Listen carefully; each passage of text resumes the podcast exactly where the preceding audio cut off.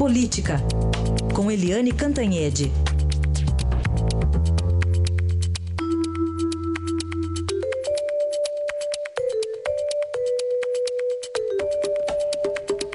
E falei mais cedo, vai ter uma romaria de empresários. Será que eles vão fazer a oração da Previdência em Brasília? Eliane, bom dia. Bom dia, Raíssen. Pois é, né? Só orando mesmo, porque o governo já entregou emenda, já entregou cargo, já trocou o coordenador é, político, já aí não está dando certo. Então ele agora só orando e orando para os empresários o presidente Michel Temer vai receber hoje aí, eles estão calculando 150 empresários, eu estou achando que é um pouco demais, mas vamos na hora contar um a um como a gente está contando os votos dos deputados pela reforma, para ver se vai dar 150 mesmo. Mas, enfim, os empresários são peça fundamental nisso, por quê? Porque eles dependem de uma economia ajustada, de um governo eficiente, né? para poder ter bons negócios, para poder, é, enfim, investir, aplicar bem o dinheiro deles, ter lucros e gerar empregos. E do jeito que está, com essa é, previdência do jeito que está, né, os funcionários públicos recebendo é, muito mais.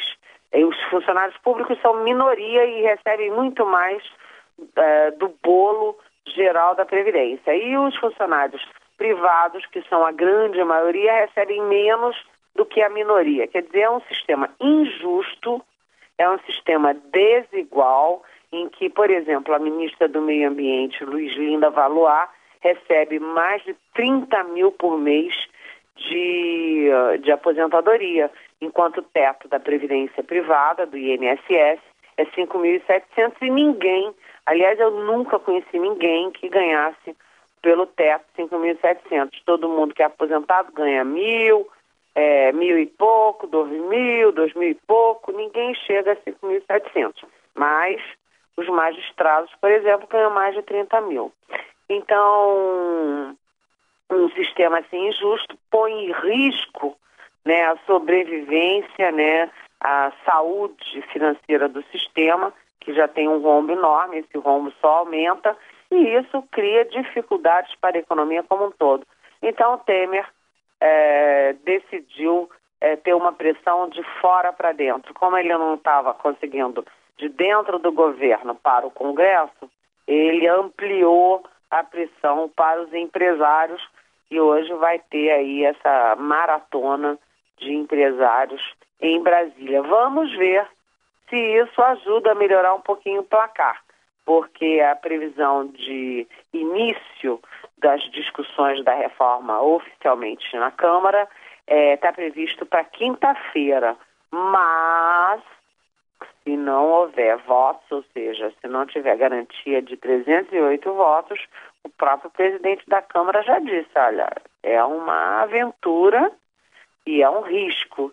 Então, vamos ver se essa, esse dia de hoje rende resultados. O, eu lembro aqui que o novo presidente do PSDB, que é o presidenciável é, Geraldo Alckmin, já disse, olha, nós não temos, governo já sabe o governo tal, mas estamos a favor da reforma, mas ninguém está dando muita bola para que, é, o, ou seja, os tucanos não dão muita bola para ninguém do PSDB. Não tem um só líder que fale é, pelo partido, diferentemente do PT, por exemplo, que o, o Lula manda e os petistas obedecem cegamente. No PSDB é o contrário. Ninguém manda, ninguém obedece. Mas o, o, o presidente Tucano diz que vai dar os votos. Vamos ver também, né? Vamos ver a capacidade de articulação do Alckmin e a capacidade, o poder de convencimento dos empresários que geralmente são os grandes financiadores de campanha, né? Quando as campanhas podem ser financiadas pelos grupos privados e agora não pode mais, né? Isso é uma diferença grande aí no poder de convencimento dos empresários sobre os parlamentares e os, principalmente, candidatos. Heisen. Certamente, né? Oh, Eliane, e outro assunto aqui, cada notícia que chega do Rio é a cúpula do PMDB, né? Gente que governou o estado, todo mundo preso. E ano que vem tem eleição, né? Vai ter candidato lá no Rio? Pois é, você sabe que essa é uma boa questão, né? Eu acho que o Rio continua lindo, mas está com os probleminhas graves para 2018.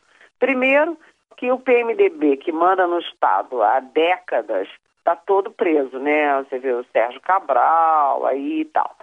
E os ex-governadores estão todos presos, que são Cabral, a Rosinha Garotinho, o Anthony Garotinho, que agora a, Rosinha saiu e tudo, mas ela também não está completamente livre.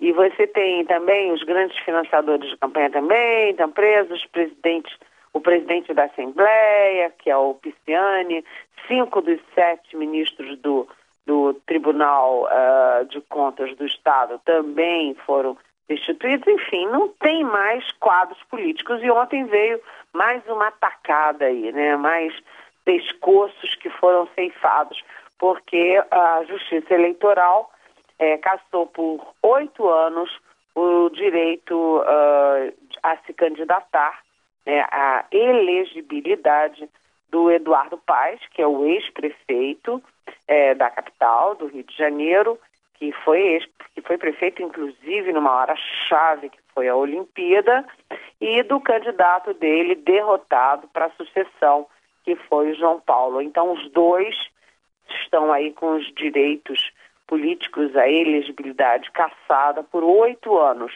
sem Eduardo Paes, sem João Paulo, sem o PMDB. É, vai ficando difícil, né? O DEM está apostando muito na volta do César Maia, que foi prefeito é, do Rio de Janeiro, até um prefeito bem avaliado, e, e é pai do Rodrigo Maia, presidente da Câmara, que é um personagem em ascensão uh, na política nacional. Então, você tem o DEM, que está em ascensão, que deve até roubar, desculpa a expressão neste momento, é, mas é, deputados de outros partidos devem engrossar a sua bancada federal. O próprio Rodrigo Maia em ascensão, você tem o ACM Neto indo muito bem na prefeitura é, de Salvador. E, enfim, você tem aí um grupo, o Mendonça Neto, ministro da Educação, que também é onde eu vou, uh, tem referências positivas ao trabalho dele, a, a capacidade de trabalho dele. Então você tem o DEM crescendo, o Rodrigo Maia crescendo e, portanto, a candidatura do César Maia também crescendo no Rio de Janeiro. Mas vamos ver, né? Porque lá tudo está incerto e não sabido. No Brasil já está essa confusão. No Rio de Janeiro está impossível prever qualquer coisa. Tristemente, né? Vamos acompanhar também. Eliane, obrigado e até amanhã. Até amanhã. Bom dia.